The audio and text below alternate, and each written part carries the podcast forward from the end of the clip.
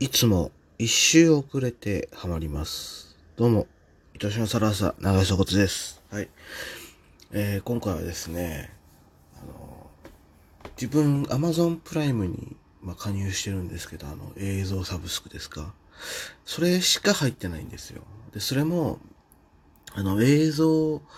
見たい云々より、Amazon の、その、配達？その、時間指定とか速達とかが受けれるからっていう、若干何、おまけ要素として借りてたんですけど、あのー、Amazon プライム、Amazon Fire Stick か、を、えー、いつ、2、3ヶ月前に買ったんですね。6月ぐらいかな。ずっと欲しいなと思って。で、自分パソコンとかやりながら映像を流して、それを BGM 代わりに聞くっていうのをちょいちょいやってて、あの、前だとマツコの知らない世界を、それを BGM 代わりに作業とかしたんですね。で、Amazon Fire Stick を買ってですね、もう一変しました。あの、もうそれでは、えー、プライムビデオとか YouTube とか、あと他だと ABEMA とか GAO、TVer が見れるんですけど、もうね、それ買った瞬間にね、今まであんま使ってなかった TVer 使いまくりね。やっぱ大画面で、もう DVD、ハードディスク代わりにそれ使うっていう、もうよ、便利さ。全然見ない番組とか、テレビ見る時間増えたからね、それで。うん。で、まあ、ギャオだと、その、ちょっと前だと、えー、なんだっけ、ハーベスト大賞じゃない、お笑いベスト大賞のネタ見たりとか、アベマとかも YouTube とかもね、もう、後で見るに指定しといて、そっちで見たりとかしてるわけですよ。で、それプライムビデオもね、その中で見てて、たんですけど、あの、自分、ラジオも聞くんで、ある日、その、バイト中とかも、ラジオ聞きながらやってたりするんですよ。本当はいけないんだけど、あの、片耳にイヤホンをさしたまま、作業とかしてるわけです。まあ基本個人作業なんで、あの、バレなければ全然大丈夫なんですけど、あの、そこで、あの、アニメとかゲームとかの音楽を主に流すアスミカンのキーマチっていう番組あるんですね。それはもう2時間土曜の夜に、えー、今日は、なんだろうな、超能力アニソンみたいなテーマが決まってて、超能力を扱ったアニメとか、なんかそれっぽい、そのテーマに沿ったアニソンを募集して、それをどんどん流していくって番組なんですけど、そこに、あの、ゲストとして、まあ、ゲストほぼ毎週、その宣伝というか告知にゲストが来るんですけど、バーンアウトシンドロームっていうバンドが来てまして、で、ああ、バーンアウトシンドロームのボーカルの人だと思って、で自分はそのバンド知ってですね、それも、あの、配給っていうバレエのアニメのオープニングを友達が好きで、それで、その友達経由からこの曲俺今ハマってんだよね。それ歌ってんのがバーンアウトシンドロームで、バーンアウトシンドロームを知るみたいな感じで。で、あ、よりちょっと聞こうと思って聞いてたら、その時に、あの、告知したのが、アニメの真っ白の音という、その、津軽三味線をテーマと扱ったアニメのオープニングを歌ったっていうのでゲストに来たんですね。で、その曲聴いてたら、すごく好みの曲で、あ、真っ白の音ってのオープニングなんだってな、その、題名は知ってて、でもあの、で、津軽三味線使うってことも知ったんですけど、あの、漫画見てなく、アニメ見てなくて、あ、ちょっと、この曲経由でちょっと見てみようと思って、探したら、ちょうどそのプライムビデオで、配信してたんですよ。で、あ、これあれだ、宣伝したマッシュの音ちょっと見てみようと思ったら、激ハマり。びっくりするらい。あの、まあ、あらすじとしては、ちっちゃい頃から、こう、津田ジェミソンやってた、なんだっけ、名字忘れちゃった。あの、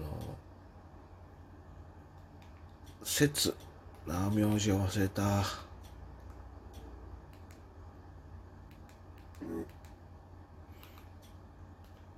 説が、なんだっけな、何説だっけ？あ、沢村説だ。が、その、師匠的な立ち位置だとおじいちゃんが死んだことによって、もうなんか引く意味がないみたいな。ちょっと絶望して、ちょっとここにいる意味はないって言って青森から飛び出し東京に行くんですね。で、東京でいろいろあって、あの、高校に入学して、その高校で、津軽三味線同好会みたいなのを作って、あの、三味線甲子園に出るっていう。で、なんかその、バーンアウトシンドロームの人のインタビューを聞いてると、それがまた、あの、見ようと思ったきっかけの一つなんですけど、あのこの物語は、その、二部に分かれてるような感じで、その、最初、その、主人公沢村節が、とこどんどん何、失っていったこう三味線の情熱を取り戻す感じ。その、いろんな人と会うことによって三味線の情熱を取り戻しっていうのが一個で、そっから三味線同好会作って大会を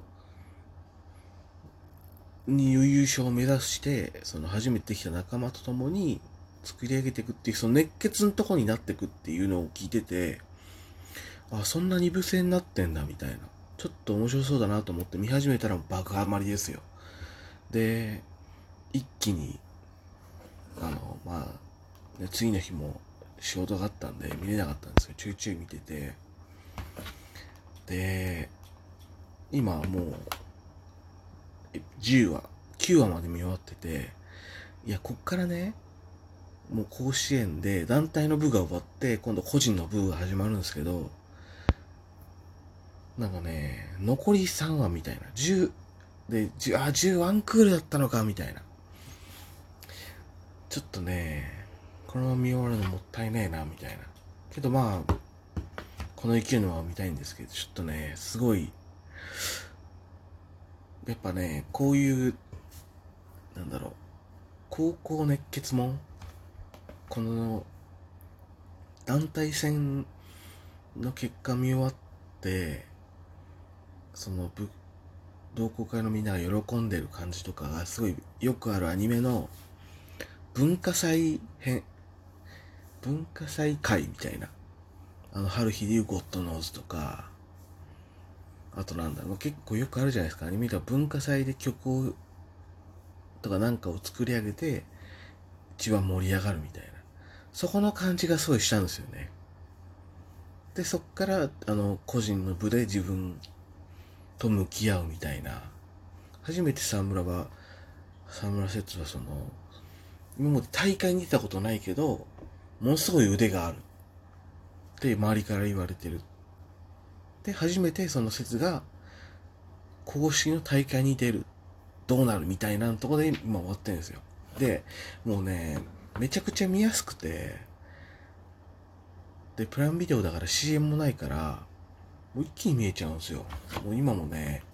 3話一気に見て、3話じゃねえな。4、4話か。4話一気に見てね、ちょっとこれ見えちゃうけど、ちょっとこん、今からね、見たら、1時間3時でしょ ?3 時20分でしょ2時20分なんで、もう絶対支障きたすと思って。明日用事もあるし、みたいな。なんでやめてるっていう。で、調べたら、